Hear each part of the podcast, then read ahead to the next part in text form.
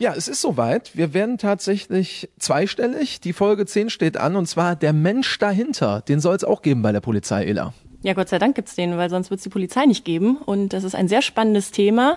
Wir haben, wie in den anderen Folgen, auch einen sehr spannenden Gast eingeladen. Äußerst spannende Gäste heute. Bei uns ist heute der Herr Gospos. Herr Gospos ist 56 Jahre jung. Er ist Polizeiseelsorger und ist schon seit 18 Jahren dabei. Er hat im Mai 2002 angefangen. Er war zunächst im Nebenamt beim Polizeipräsidium Münster und an der Fachhochschule in Münster. Seit 2015 macht er die Tätigkeit als Polizeiseelsorger im Hauptamt hier am LAFP. Die äh, dauerhaften Zuschauer, äh, Zuhörer, die wissen, was LAFP heißt, aber wenn jemand vielleicht heute neu einsteigt, das ist das Landesamt für Ausbildung, Fortbildung und Personalangelegenheiten. Genau, und wenn er heute erst einsteigt, ist er eh selber schuld bei Folge 10. Das stimmt, da hast du recht. Hat er nämlich die anderen coolen neuen Folgen verpasst, aber die kann man ja trotzdem noch nachhören. Ne? Des Weiteren ist er auch noch tätig hier am CEBUS. Das steht für Zentrum für ethische Bildung und Seelsorge. Und er ist zuständig für die KPB Coesfeld, also die Kreispolizeibehörde Coesfeld. Und zusätzlich auch noch, fällt mir ein bisschen schwer, das hier alles aufzuzählen. Ja, wir haben noch zwei Minuten Sendezeit. Ja, du kannst das ja alles schneiden, ne? Genau. Und äh, zu guter Letzt äh, begleitet er auch noch die Fortbildung für das Polizeipräsidium Recklinghausen und wir freuen uns sehr, dass Sie heute da sind. Hallo, Herr Gospos. Dankeschön. Ja, ich glaube, es trifft sich, wenn man sagt, Halleluja, Mensch, was haben Sie alles zu tun? Ja, aber das ist überhaupt nicht schlimm. Also das mache ich gern und wir sind daran gewöhnt, dass wir keine festen Arbeitszeiten haben, sodass das ohne weiteres geht und ich das sehr gerne tue.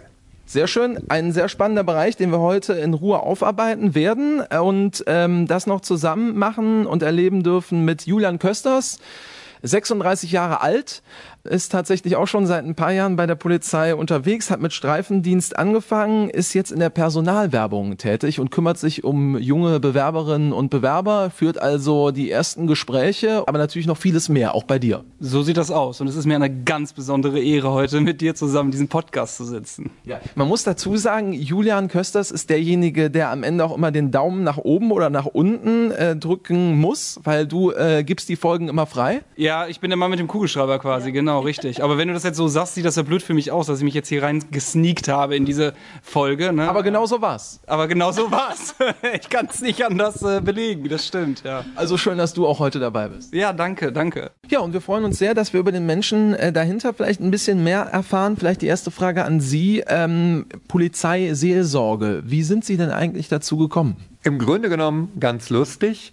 Ich war in meiner Eigenschaft als äh, Gemeindepfarrer, äh, war ich ähm, in einer Landpfarrei in Appelhülsen als Feuerwehrmann auch aktiv, also ehrenamtlicher freiwilliger Feuerwehrmann. Und eines Tages rief also mein Personalchef an und sagte, hör mal, du machst doch sowas in Uniform. Und da habe ich gesagt, ganz verdattert, ja, ich bin Feuerwehrmann. Ja, dann kannst du auch die andere Uniform machen. Äh, und als ich dann fragte, äh, welche Uniform, da sagte er ja die der Polizei. Und da sage ich, was muss ich da machen? Weil ich außer Tatort wirklich kaum Ahnung hatte von Polizei. Äh, da hat er gesagt, einmal im Jahr einen Gottesdienst halten. Das war so ungefähr das Einzige, was ich nicht musste, aber alles andere habe ich dann gelernt. Also so ein bisschen wirklich wie die Jungfrau zum Kinde? Ja, so kann man das ausdrücken, genau. Und jetzt sind Sie schon ein paar Jährchen hier. Ähm, wen ähm, haben Sie hier? Welche Menschen? Wir haben eben schon im Vorgespräch gehört, in zehn Jahren über 10.000, äh, die Ja. Sie hier empfangen haben. Wer kommt alles bei Ihnen hier vorbei? Also hier kommen im Grunde genommen äh, durch diese Ausstellung, in der wir hier gerade sitzen, äh, kommen äh, Auszubildende, also Studierende, die hier durchgeführt werden. Äh, es kommen alle möglichen Lehrgangsteilnehmer der Fortbildung, weil wir ja den größten Teil der Fortbildung hier vor Ort in, in Selm machen. Und äh, es kommen auch viele sogenannte Basisorganisationseinheiten, das heißt Dienstgruppen, Dienststellen, äh, Hundertschaftsgruppen kommen hier durch. Es kommen Ratsbewerber, das sind also die Polizeibeamten, die in den höheren Dienst gehen und dazu die Ausbildung machen. Also ich höre, eigentlich kommt man an Ihnen fast gar nicht vorbei. Theoretisch kommt man an mir nicht vorbei, aber äh, es schaffen immer noch genug dran vorbeizukommen. Wir werden heute aufarbeiten, was diejenigen dann verpassen, die an Ihnen vorbeikommen, äh, dürfen aber vielleicht noch ganz kurz erklären, für die im Podcast sieht man es ja leider nicht. Sie sagten zu Recht, wir sitzen hier inmitten einer Ausstellung, damit man sich so ein bisschen vorstellen kann. Wir haben hier so ein paar Bilder an der Wand hängen. Äh, wo sitzen wir hier genau drin? Also wir sitzen hier im sogenannten Grenzgang. Das ist eine Ethikausstellung, die vor zehn Jahren geschaffen wurde, jetzt gerade ganz frisch renoviert worden ist und auf den neuesten Stand gebracht worden ist.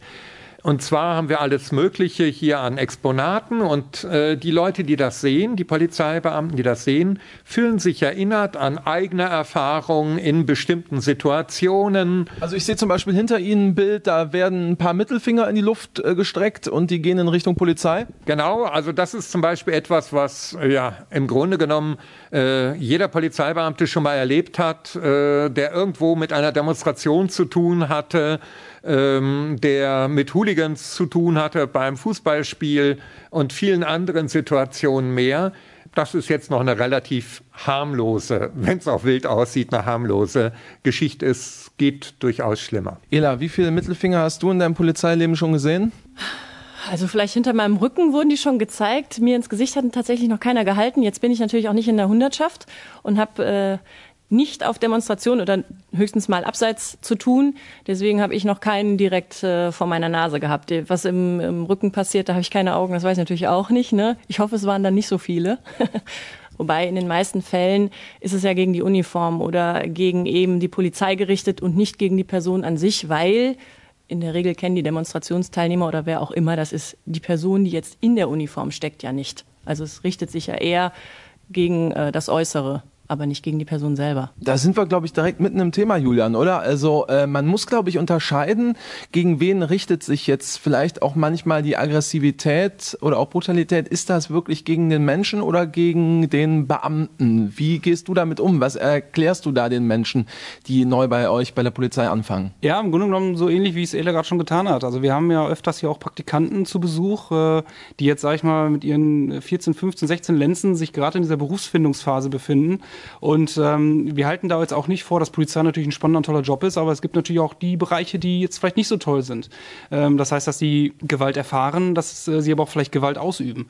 Und äh, gerade was, was äh, diese Thematik angeht, äh, sage ich denen auch immer, ne? pass auf, wie heißt du? Und dann sagt jetzt zum Beispiel Theresa, ja Theresa, die mögen dich nicht, weil du Theresa heißt, sondern die mögen dich nicht, weil du eine Uniform trägst.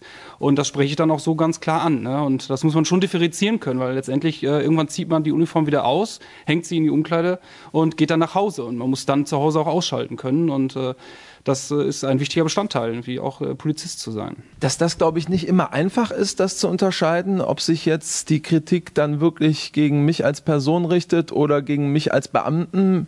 Ist auch offensichtlich, werden Sie mir zustimmen? Ja, äh, das hängt auch von Fall zu Fall ab. Also wenn ich äh, jetzt als äh, Polizeibeamter in so eine Demonstration komme und werde beschimpft, dann glaube ich, ist es leichter zu sagen, die meinen nicht mich, die meinen also mich als Polizeibeamten jetzt. Wenn ich aber ähm, in anderen Situationen, wo es das durchaus auch gibt, ich sag mal, da ist ein Unfall passiert oder ein Verbrechen passiert äh, und Leute warten jetzt auf die Polizei äh, und ähm, das dauert natürlich eine gewisse Zeit, bis die kommen. Und dann, wenn dann so die Anfeindungen kommen, ey, warum habt ihr so Ewigkeiten gebraucht? Ne? Äh, schlaft ihr eigentlich in euren Fahrzeugen? Ne? Und warum machen sie jetzt hier nichts? Und solche Sachen. Ich glaube, dass das schon eher den Menschen dahinter auch trifft, als so eine Geschichte, wie wir sie jetzt bei einer Demonstration äh, haben. Ela, im Streifendienst in Gummersbach, wo du bist, im Bergischen Land, da kann das schon mal sein, da könnt ihr gar nicht groß was für, dass man ein bisschen länger braucht, wenn man irgendwie äh, dann am Einsatzort ist. Kennst du solche Beispiele, die wir gerade gehört haben? Ja, selbstverständlich. Also es gibt, es ist ganz spannend. Es gibt die einen, die dann tatsächlich erbost oder wütend sind, warum es länger gedauert hat. Ich bin so jemand, ich kläre das auch immer. Also ich sage denen dann, warum das so ist. A, weil wir, wie du angesprochen hast, die langen Fahrzeiten haben, selbst mit Sonder- und Wegerechten, also Blaulicht und Martinshorn. Das kann schon mal dauern. Aber auch natürlich, die Einsatzmittel sind begrenzt und dringende Einsätze gehen vor. Also wenn ich jetzt einen kleinen Verkehrsunfall mit Sachschaden habe und ich habe aber auf der anderen Seite ein Körperverletzungsdelikt, was noch dynamisch ist, also was noch quasi, wo sich noch auf die äh, Rübe gehauen wird quasi, oder ich habe einen Verkehrsunfall mit Personenschaden, dann geht das natürlich erstmal vor. In der Regel ist dann auch das Verständnis da. Und es gibt dann aber auch wieder die, hier Verkehrsunfall, Personenschaden, irgendwann sind die Bürger dann auch wieder froh, dass man überhaupt kommt, wenn es denn tatsächlich länger gedauert hat. Also es gibt so eine Spanne, da sind sie wütend und ab einer gewissen Dauer sind sie dann froh, dass man da ist. Und ich finde immer ganz wichtig, das auch zu erklären. Also ich muss mich nicht rechtfertigen, das nicht falsch verstehen. Ne? Wir machen unseren Job und wenn wir gerufen werden, kommen wir auch. Aber wir sind nur Menschen und wir können uns nicht teilen, auch wenn wir gerne überall wären und schnell helfen möchten. Aber es ist einfach begrenzt. Und natürlich kennt man das, dass man erstmal auf äh, ein wütendes Gegenüber oder auf ein Gegenüber mit Unverständnis stößt. Aber die kriegt man in der Regel auch wieder eingefangen. Äh, wahrscheinlich kann da nicht jeder genauso mit umgehen, wie Ela das jetzt beschreibt, gerade in den Anfangszeiten. Ja, das liegt natürlich auch daran, woher kommen die meisten unserer Studierenden. Wir haben ja bei uns die Voraussetzung, dass jemand Abitur oder Fachabitur haben muss. Und äh, damit kommen viele der Studierenden aus einem gesellschaftlichen Bereich, die zum Beispiel körperliche Gewalt kaum noch kennen. Ich sag mal, meine Generation, wir haben uns auf dem Schulhof gekloppt. Da gab es auch gewisse Spielregeln. Ne? Wer unten lag und dann war Ende, dann war, hatte man ja gesiegt. Ähm, das trau traut man ihnen jetzt so gar nicht zu, wenn man ihnen begegnet, dass sie als Polizeiseelsorger auch mal zugelangt haben. Ja, es gab auch eine Zeit vor der Frömmigkeit. ähm, Genau, äh, Pfarrer waren Sie ja auch noch, das kommt noch dazu. Das war, das war halt anders und heute ist es tatsächlich, und das ist ja etwas sehr, sehr Gutes, so, dass also es ja ganz viele Streitschlichter, Mediatoren in den Schulen und so weiter gibt, so dass viele der Studierenden, wenn sie hier anfangen, noch gar nicht die Erfahrung gemacht haben, sich körperlich gegen jemanden zur Wehr zu setzen oder also körperliche Gewalt auszuhalten und anzuwenden und das wirklich erst einmal lernen müssen. Das ist ein ziemlicher Prozess. Also das kriege ich auch mit, wenn ich äh, mit Studierenden spreche, dass die mir sagen, oh, also das ist heftig, uns daran erstmal äh, zu gewöhnen. Ja, wobei die häufig, ähm, und da ist kein Unterschied zwischen Mann und Frau, äh, häufig eher Probleme damit haben, Gewalt anzuwenden, als Gewalt auszuhalten oder abzuwehren. Aber zum Beispiel also, wenn jemand sich nicht festnehmen lassen will, also die, die, die Handfesseln nicht anlegen lassen will, muss ich halt ihn anpacken, damit er das tut, was ich will. Und das ist für, für manche tatsächlich erstmal eine Überwindung. Also Sie empfehlen als Polizeiseelsorger dann auch, man muss sich erstmal die Hörner dann auch abstoßen, gerade wenn man am Anfang äh, hier neu ist bei Ihnen? Ja, Hörner abstoßen, äh, man muss es lernen, quasi tatsächlich auch ähm, ja, Körperlichkeit anzuwenden. Ja? Und dafür sind die Ausbildungsteile hier am LFP da, wo das sehr, sehr gut gemacht wird, wo die auch äh, vieles in, in, in Kleingruppen lernen, was unbedingt notwendig ist, weil sie es eben naturgemäß nicht mehr von zu Hause mitbringen. Julian, wie ist deine Erfahrung, wenn du die ähm, ja sozusagen Polizeianwärterinnen und Anwärter kennenlernst? Ähm, wie begegnen die dir? Also ähm, wie sieht's da mit dem Menschen dahinter aus? Bei der Polizei. Ja, also ich gehe erstmal auf jeden Fall mit Herrn äh, Gosbos, dass äh, das duale Studium echt ziemlich gut vorbereitet auf diese ganzen Geschichten. Ne? Also ähm, wir haben natürlich jetzt, Gott sei Dank möchte ich sagen, viele äh, Studierende, die jetzt äh, nicht aus irgendwelchen zerrütteten Verhältnissen kommen und schon, sage ich mal, äh, äh, sag ich mal, die Schlägerei in der Tagesordnung ist. Ne? Gott sei Dank ist das ja so. Und ähm, nichtsdestotrotz bietet das duale Studium äh, äh, die Gelegenheit, auch irgendwo Grenzerfahrungen mit sich selbst zu machen. Also es gibt immer wieder Anteile im Bereich des Studiums, wo ich tatsächlich tatsächlich unter Stress gesetzt werde und halt auch eben diese Stresssituation aushalten muss. Und ähm, dann merkt man ja selbst, was mit einem passiert. Was ich immer so als Ausbilder oder Lehrender, wie es, wie es bei uns richtig heißt, äh, erfahren habe, ist, dass man wirklich eine, einen Prozess, eine Entwicklung der Studierenden miterlebt. Also wenn die gerade frisch von der Schule kommen, sind sie natürlich noch sehr befangen, manchmal auch sehr scheu und äh, jetzt aus unserer Altersklasse dann vielleicht auch tatsächlich sehr jung noch. Grün hinter den Ohren, hätte man früher gesagt, oder? ja, ja, kann man vielleicht tatsächlich so sagen. Ne? Ja. Ja, wir haben auch natürlich die mit äh, Berufserfahrung äh, dabei, aber im größten Teil sind sie dann eben die, die man als grün hinter den Ohren bezeichnen könnte. Und man sieht dann halt, weil man ja die Studierenden ähm, drei Jahre lang im Grunde genommen in diesem äh, berufspraktischen Training ja auch begleitet, äh, wie die sich entwickeln ne? und was aus denen so passiert. Ne? Und, und, und äh, das aus dann einem kleinen äh, Mäusken äh, später auch dann jemand wird, der lautstark jemanden anweisen kann, stehen zu bleiben, sich hinzulegen, ja, mit, mit einem Pfefferspray oder einer Waffe in der Hand. Ne? Und das ist ganz interessant zu beobachten. Und äh, das ist auch ganz gut so. Und da merken wir, dass das Studium auch irgendwo funktioniert. Ja. Das ist auch sehr schön. Wenn ich die erlebe im, im Studium ganz am Anfang, das sind noch Schüler, die halt kommen, ne, gerade die Jüngeren, sehr aufgeschlossen, aber man merkt dass, natürlich, dass sie noch unsicher sind und manche auch schüchtern sind. Und am Ende des Studiums, da habe ich sie meistens nochmal, da merke ich, dass also aus äh, denen, die sind auch genauso nett wie am Anfang, aber es sind selbstbewusste Menschen geworden. Ne? Also wenn die in einen Raum reinkommen, das merkt man. Ja, das ist nicht irgendein graues Mäuschen, was da reinhuscht, sondern man merkt, dass sie reinkommen. Nicht, weil sie jetzt die, die Show machen, sondern weil sie ein entsprechend selbstbewusstes Auftreten auch haben, was sie unbedingt haben müssen. Sonst würden sie in dem Beruf untergehen. Ela, das Mäuschen warst du, glaube ich, nie. Doch, ganz früh war ich das, tatsächlich. Nein. Ja, doch. Du warst auch mal wirklich schüchtern, zurückhaltend. Ja, ja. Das kann ich ja fast gar ja, nicht nee, abkaufen. Du nicht, ne? ja. Kann man sich heute nicht mehr vorstellen. Ja, kann, siehst du, hat auch die Polizei gemacht, ne? das hat die Polizei das aus dir hat gemacht. Die Polizei, also, guck, wo ich gelandet bin. Nein, das war So die schlimm beste Entscheidung, haben wir ja auch schon gesagt. Ja. Nee, aber tatsächlich würde ich, wenn man mich fragt, wie reflektierst du dich, wie schätzt du dich selber ein, dann war ich früher schon sehr, sehr schüchtern. Tatsächlich. Ich habe es ja auch schon mal in Hessen bei der Polizei versucht und so und ich bin heute noch der Meinung, das war damals für mich noch nicht die richtige Zeit. Da war ich 20 Jahre alt. Das wäre für mich zu früh gewesen. Ich habe dann ja erstmal das Studium gemacht und bin dann nach Köln gekommen. Und Köln hat schon viel mit mir gemacht, weil ich aus einer Kleinstadt komme. Dann kommt man in eine Millionenstadt wie Köln. Sehr offen. Ich glaube, da habe ich nochmal einen Sprung gemacht. Und ähm, natürlich bei der Polizei dieses Selbstbewusstsein, ähm, was wir gerade gehört haben, das braucht man, weil ich muss ja letztendlich vor dem Bürger stehen. Ich muss Maßnahmen treffen. Und wenn ich da stehe wie die Maus vor der Schlange, dann macht letztendlich der Bürger mit mir, was er will. Das sollte so nicht sein. Ne? Es ist natürlich auch immer so ein bisschen so ein Gegenspiel, aber ähm, das Selbstbewusstsein braucht man und ja, ich denke, dass das bei mir ganz gut hingehauen hat. Ich husche nicht in die Räume rein. Ich glaube, man nimmt mich dann doch schon wahr. Julian, jetzt mal äh, Butter bei die Fische. Ähm, du warst ja auch äh, mehrere Jahre im Streifendienst unterwegs. Äh, wie viel Zeit ist denn im stressigen Polizeialltag wirklich für den Menschen dahinter? Tja, das ist wirklich eine gute Frage, doch. Danke dir. Man- Endlich mal. In der zehnten Folge ist es soweit. Aber da musst du auch sagen, wer die Fragen formuliert hat. genau. Das war ich natürlich nicht selber. Das äh, wird sich aber selbst erklären wahrscheinlich.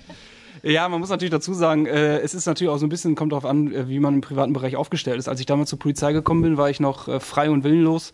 Da hatte ich äh, ein Single-Leben und äh, da war das sehr, sehr gut zu verpacken. Ne? Äh, mit dem Schichtdienst, äh, ähm, da hat man sich dann ähm, je nachdem in den freien Bereichen mit Freunden getroffen.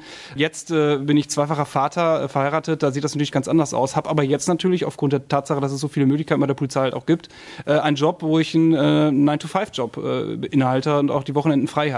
Das heißt, das lässt sich schon sehr, sehr gut koordinieren. Man muss aber ganz klar sagen, ich glaube, ja, dass das der Kern dieser Frage auch wahrscheinlich dann ist, dass man irgendwo ja auch abschalten muss. Ne? Das heißt, man hat einen ganzen Tag irgendeinen Schichtdienst und hat ganz viele unterschiedliche, mit ganz vielen unterschiedlichen Menschen zu tun, mit ganz vielen unterschiedlichen Einsätzen. In der Regel, Gott sei Dank, sehr unspektakuläre, wie ein Verkehrsunfall, wie eine Ruhestörung, wie ein Hilfeersuchen, eine Amtshilfe, Absperrung, was weiß ich. Aber da verstecken sich natürlich auch immer wieder Einsätze dazwischen, die ein bisschen was mit einem machen. Ne? Also gerade wenn es irgendwie um Verletzung geht, um Tod geht. Und da bleibt bei Einsatz nach Einsatz ja vermutlich wenig Zeit. Ja, das ist richtig. Da bleibt wenig Zeit. Aber wenn man dann zu Hause ist, dann muss man tatsächlich für sich irgendwie einen Weg finden, da auch abzuschalten. Das war für mich immer sehr wichtig. Ne? Also für mich tatsächlich, ich betrete die Wohnungstür und dann äh, fällt auch, sage ich mal, dieser Einsatzstress von einem ab.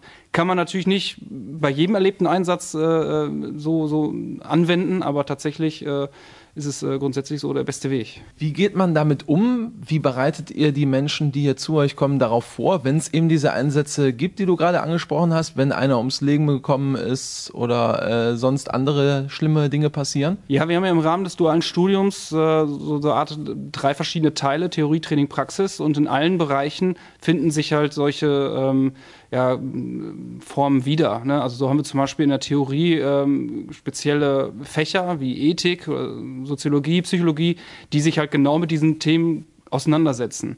Ne, in, in dem Training, wo ich jetzt ja auch Lehrender gewesen bin, ähm, hat man diese Themen ja auch immer wieder bei bestimmten Situationen. Da spielt man Rollenspiele durch, wo es halt eben auch um Gewalt geht, die natürlich da simuliert ist, aber da spricht man das auch an. Äh, auch beim Schießtraining ne, hat man vorher sehr, sehr viele Theoriestunden, wo man natürlich auch nicht über die Waffe als solche spricht, sondern man spricht auch das, was passiert mit der Waffe, was ist die Konsequenz mit einer Waffe und was macht das mit einem? Und äh, auch in der Praxis äh, wird der Gosbos dann noch wahrscheinlich besser was zu sagen können, äh, ist ja eben auch dann ganz viele Ansprechpartner vorhanden, äh, auch später, wenn man ausgebildet ist. Genau, Herr Gosbos, das wäre auch die nächste Frage gewesen. Wenn ich denn dann irgendwann mal ausgebildeter Polizist bin, beispielsweise letzte Folge hatten wir das SEK zu Gast, wo kann ich mich denn überall melden bei Ihnen, wenn ich tatsächlich Probleme habe? Also grundsätzlich äh, der häufigste Ansprechpartner sind nach solchen Einsätzen, die natürlich belasten, erstmal die Kollegen. Ja, also im Kollegenkreis. Früher war es das berühmte Feierabendbier, das darf nicht mehr sein, aber das Gespräch am Ende einer äh, Schicht gibt es natürlich noch, gerade wenn sich Einheiten gut verstehen, dass die einfach erzählen und sich austauschen und sich damit, wie man früher so schön sagte, vieles von der Seele reden. Ja, dann äh, gibt es die Möglichkeit, mit äh, den sogenannten SAP, den sozialen Ansprechpartnern, zu sprechen oder eben auch mit den Polizeiseelsorgern. Es gibt an jeder äh, Polizeibehörde in der Regel zwei Polizeiseelsorger, also einen katholischen, einen evangelischen, wobei das nur insofern die Rolle spielt, wer die bezahlt. Ähm, sonst keine. Also wir sind für alle da. Also das gibt viele Briefe, Herr Gosbos, aber da freuen wir uns drauf. Ähm, wir sind für alle Menschen da, also egal welchen religiösen Hintergrund sie haben und ob sie überhaupt einen haben. Die kommen dann, bitten um ein Gespräch. Unsere Hauptaufgabe ist dann im Grunde genommen zuhören, eventuell ein oder kleine Hilfestellung zu geben, also so etwas äh, zu tun. Dann gibt es natürlich nach bei ganz heftigen Einsätzen, also ich sag mal tödlichem Schusswaffengebrauch oder eine Geisellage, haben wir ein eigenes Team, ein PSU-Team, das ist psychosoziale Unterstützung. Das ist ein Team aus Polizeibeamten des höheren Dienstes, des äh, polizeiärztlichen Dienstes und Psychologen beziehungsweise Seelsorger, weil man braucht immer ein paar Leute, die Schweigepflicht haben, die dann akut kommen und äh, ihre Hilfe anbieten für Leute, die also wirklich echte äh, Belastungen äh, erfahren haben und entsprechende Reaktionen darauf haben. Das heißt also so Flashbacks und solche äh, Geschichten. Wie oft kommt sowas vor? So ganz selten ist es nicht, aber natürlich bei der Unmenge der Einsätze ist es dennoch ein sehr geringer äh, Prozentsatz. Und was ich sehr schön finde, ich erlebe auch viele Kollegen, gerade in den Behörden, die, wo man sich also noch persönlicher kennt, die dann feststellen, oh, der Kollege, die Kollegin, die hatten die Tage jetzt einen schweren Einsatz und die ist so anders. Dann sprechen die die an und sagen, Hammer, willst du nicht mal ein Gespräch äh, haben mit dem Pfarrer? Ich stelle äh, stell die Verbindung her, ja, und dann melden die sich und äh, wir sprechen miteinander. Und häufig ist das schon eine ganz, ganz große Hilfe. Was wir nicht können, da braucht es dann Profis, also eine Psychotherapie, das können wir natürlich nicht leisten. Da gibt es dann entsprechend professionelle Hilfe. Herr Gosbos, jetzt wissen Sie, durch Ihre Vergangenheit auch als Pfarrer, jetzt als Seelsorger. Das Thema Seelsorge wird im Volksmund manchmal auch als Schwäche ausgelegt. Das ist im Volksmund so, ja, ist, glaube ich, ein offenes Geheimnis. Inwiefern kommt das nochmal erschwerend dazu hier bei der Polizei, wo ja eigentlich wenig Schwäche erlaubt ist? Das war, also so habe ich die Erfahrung gemacht, äh, früher wesentlich schwieriger. Ja, also weil früher war es tatsächlich so, auch in meinen ersten Jahren, Ne, also wer da mit dem Himmelskomiker spricht, ähm, der, ähm, na, der ist eigentlich bei uns nicht mehr richtig aufgehoben in unserem Verein. Das hat sich geändert, das gibt es vereinzelt immer noch, so eine Scheu. Aber da ist es eher so die Scheu, wenn, wenn jemand äh, sich an uns wendet.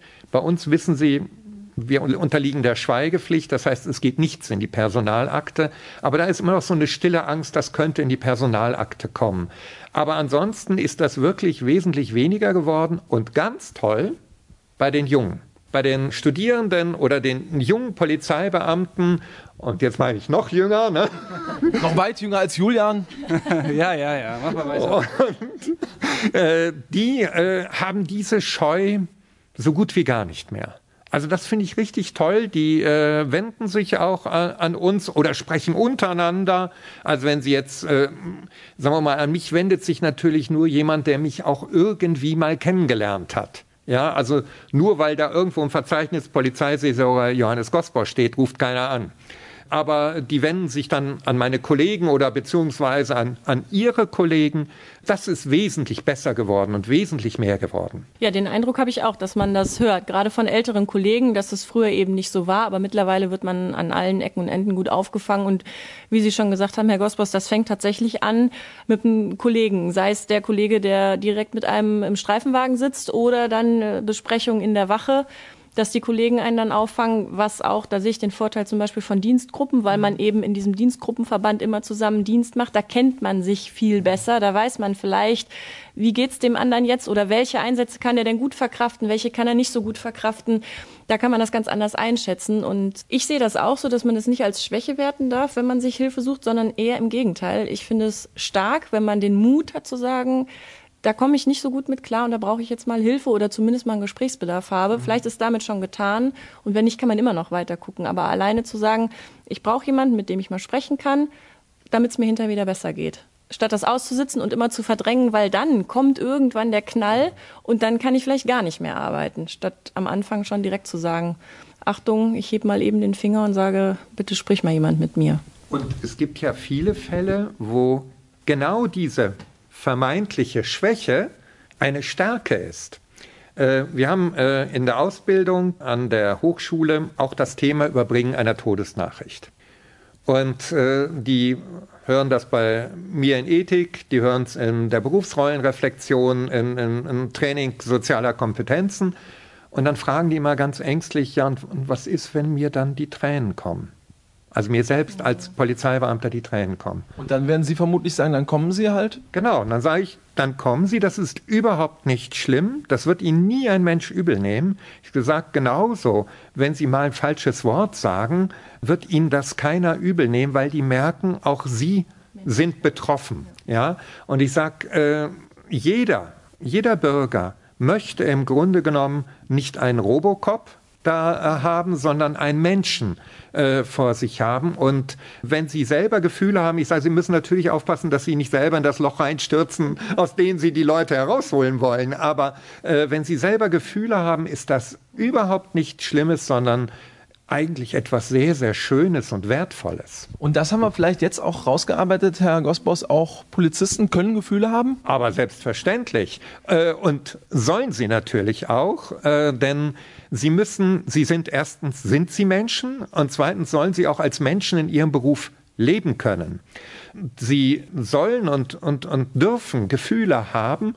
Äh, das können durchaus auch mal, das müssen sie natürlich dann beherrschen, das können aber durchaus auch mal Wut sein. Ja, äh, ne, dass also nach solchen Situationen, in so Demonstrationen oder wenn Polizeibeamte Gewalt erfahren, beworfen werden, dass die natürlich irgendwann auch wütend sind, kann ich äh, durchaus nachvollziehen. Sie müssen sich dann natürlich, und das lernen sie, in der Gewalt haben, dass sie ihre Wut nicht ausleben. Aber das ist wirklich äh, die ganz, ganz große Mehrheit, die das wunderbar können, wesentlich besser als ich. Ich könnte das nie. Ja, ich hätte nie die Ruhe, die die Polizeibeamten haben. Deswegen bin ich auch kein Polizist geworden. Wie damals auf dem Schulhof. Genau. Rein, genau. Herr Gospos, ähm, in all den Jahren, in denen Sie das jetzt machen als Polizeiseelsorger, ohne selbstverständlich Namen zu nennen, was sind so wirklich richtig eindrucksvolle Fälle, nachhaltige Fälle, die Sie auch heute noch beschäftigen? Ja, also ich habe zwei Fälle im Gedächtnis. Einmal war es so, hm, dass ein Täter gegenüber zwei Polizeibeamtinnen so aggressiv geworden ist, äh, dass die sich beide kaum noch des Täters erwehren konnten. Der hat also auch eingeprügelt ohne Ende. Und da fand ich dann die Aussage der einen äh, Polizeikollegin sehr bedrückend, dass sie sagte, das Problem war nicht die Schmerzen, also die blauen Flecke, die ich am ganzen Körper hatte, sondern mein Problem war die Angst. Ich bin dem hoffnungslos unterlegen. Ich, ich kann nichts gegen den ausrichten. Und daran hatte sie ganz gewaltig zu knappern. Oder ein anderer Fall, den ich bei Studierenden mal gehört habe, die im Praktikum, aus dem Praktikum gerade wiedergekommen waren, und erzählten, sie wurden zu einer häuslichen Gewalt gerufen. Und die häusliche Gewalt war gar nicht ihr Problem, sondern sie sollten nach den Kindern schauen. Und dann sahen sie in einer total vermüllten Wohnung in einem Nebenzimmer ein Kind auf dem Bauch eines Erwachsenen sitzen, der die Spritze, die Heroinspritze noch im Arm hatte, also weggetreten war. Und dieses Kind saß da in einem Haufen Müll und schaute fern. Und äh, bei äh, äh, den Studierenden kam so die, die Frage auf, was wird aus diesem Kind wohl werden? Ja, sie haben das ans Jugendamt weitergemeldet, aber haben dann natürlich keine weitere Eingriffsmöglichkeit mehr gehabt als äh, ne, sie haben das Kind da erstmal rausgeholt, aber das ans Jugendamt gemeldet, aber dann war ja ihr Bereich am Ende. Und äh, das sind so Sachen, die mir hängen geblieben sind. Es waren jetzt also äh, gar nicht mal irgendwelche schweren Schusswaffengebräuche oder Morde, sondern wirklich diese beiden äh, Sachen, die mir sehr lange nachgegangen sind. Man hört häufig, dass Feuerwehrleute, aber auch Polizisten die größten Probleme damit haben, wenn Kinder betroffen sind. Inwiefern können Sie das als Polizeiseelsorger bestätigen oder auch nicht? Doch, äh, das ist ganz einfach, weil die Vorstellung natürlich da ist, das Kind hat das ganze Leben noch vor sich. Habe ich jetzt einen tödlichen Unfall mit einem Kind äh, dabei oder gar Verbrechen an einem Kind, ist das natürlich nochmal eine, eine Schippe mehr drauf. Und was ich auch immer wieder in Einsätzen erlebt habe, dass zum Beispiel, und ich fand das sehr gut, dass die so reagiert haben, dass Polizeibeamte, wenn es darum ging, jetzt mit den, das Kind war verstorben, man musste mit den Eltern reden, dass mir dann zum Beispiel ein Polizeibeamter sagte, äh, sonst mache ich das, aber heute kann ich es nicht. Mein Sohn ist in dem gleichen Alter. Ich kann es nicht. Und das fand ich total gut, dass er das so gesagt hat. Das habe ich auch einmal erlebt, weil er wäre ja gar keine Hilfe gewesen, wenn er dahin gegangen wäre und dann also da zusammengebrochen wäre. So bin ich halt mit einem anderen äh, dann zu den Eltern gegangen und habe die Nachricht überbracht. Also das ist durchaus äh, tatsächlich eine Realität, äh, die für viele sehr belastend ist. Wie können Sie die Menschen, die Polizistinnen und Polizisten wieder auffangen, wenn die hier bei Ihnen sind und tatsächlich ja so dermaßen äh, irgendwie schockiert, bedrückt oder was auch immer sind? Dafür gibt es kein Patentrezept, ähm, weil jeder Mensch ist verschieden. Was hilft, ist einfach wirklich, dass die erstmal erzählen können und äh, wir nachher schauen, wie kann es weitergehen. Ich versuche auch Gegenbilder aufzubauen ja, also gegen die Bilder des Todes, Bilder des Lebens zu setzen, ihnen auch klar zu machen, weil häufig ist dann so ein, bei solchen Einsätzen, wir haben retten wollen und haben es nicht geschafft. Wir haben das Kind nicht rechtzeitig gefunden äh, oder so. Ihnen dann klar zu machen, dass sie trotzdem einen, wie man heute so schön sagt, einen sehr guten Job gemacht haben, dass sie alles ihnen Menschenmögliche getan haben. Äh, dass das andere leider passiert ist, aber nicht zu ändern war, aber dass sie das Menschenmögliche getan haben. Das, denke ich, ist ganz, ganz wichtig, immer wieder sich klar vor Augen zu führen, das, was wir tun als Polizisten, ist etwas sehr, sehr Gutes und Wichtiges und Wertvolles. Und wir tun das Menschenmögliche, dass das gelingt. Darüber hinaus liegt es nicht in unserer Hand. Herr Gosbos, um den Kreis vielleicht am Ende zu schließen, auch bei Ihnen gibt es einen Menschen dahinter. Das ist ja. soweit so wenig überraschend. Jetzt sind Sie ja erstmal, das kann man glaube ich auch so festhalten, der seelische Mülleimer, wenn man das vielleicht mal äh, so äh, relativ überspitzt formulieren möchte. Ja, Sie ja. wissen aber, was ich meine. Wie gehen Sie überhaupt damit um? Weil Sie hören ja selten, äh, Mensch, das war aber klasse heute. Es ist ja meistens wirklich Leid, was Ihnen begegnet. Ja. Wie stecken Sie das überhaupt weg? Also, ich höre nicht nur Leid. Ich höre auch, dass äh, wenn ich irgendwo auf die Wache komme, Polizeibeamte erzählen ganz begeistert von irgendeinem Einsatz, der wirklich schön war. Das gibt's auch. Das gibt es, ja, selbstverständlich. Das macht doch Mut, oder? Äh, das gibt es und äh, sogar ganz viele, wo die also wirklich dann ganz gerührt oder ganz begeistert erzählen, dass Leute sich zum Beispiel bei ihnen bedankt haben oder ihnen etwas schenken wollten. Also eine ganz süße Begebenheit beim G20-Gipfel in Hamburg wollten, äh, standen die, die Hundertschaftsleute da in voller Montur und haben natürlich geschwitzt ohne Ende. Und dann kamen so Erstklässler vorbei und haben denen Wasser gebracht, weil sie dachten, die hätten Durst. Also ganz süß. Und die waren auch total gerührt. Also das gibt es auch, dass sie also Schönes erzählen. Dann habe ich natürlich auch viele Kontakte zu schönen Anlässen, ne? Hochzeiten, Taufen und so weiter. Das kommt natürlich auch hinzu. Und ähm, wenn ich selber etwas habe, was mich belastet, habe ich natürlich auch meine Gesprächspartner, mit denen ich dann darüber rede. Oder ich tanke äh, positive Bilder. Das heißt, wenn ich, sagen wir mal, nachts einen Einsatz mit Tod hatte, habe ich dann am nächsten Tag, äh, bin ich in den Kindergarten gegangen, habe den ganzen Kindergarten aufgemischt, sehr zur Begeisterung der Erzieherin.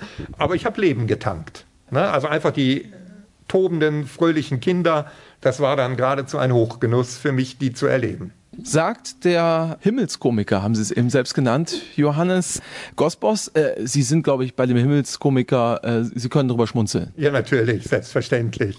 Äh, also das war auch früher tatsächlich der Spitzname bei der Polizei. Ne? Jetzt kommt wieder der Himmelskomiker, äh, wenn man früher kam. Aber ich glaube, die meisten Polizisten kennen diesen Ausdruck schon gar nicht mehr.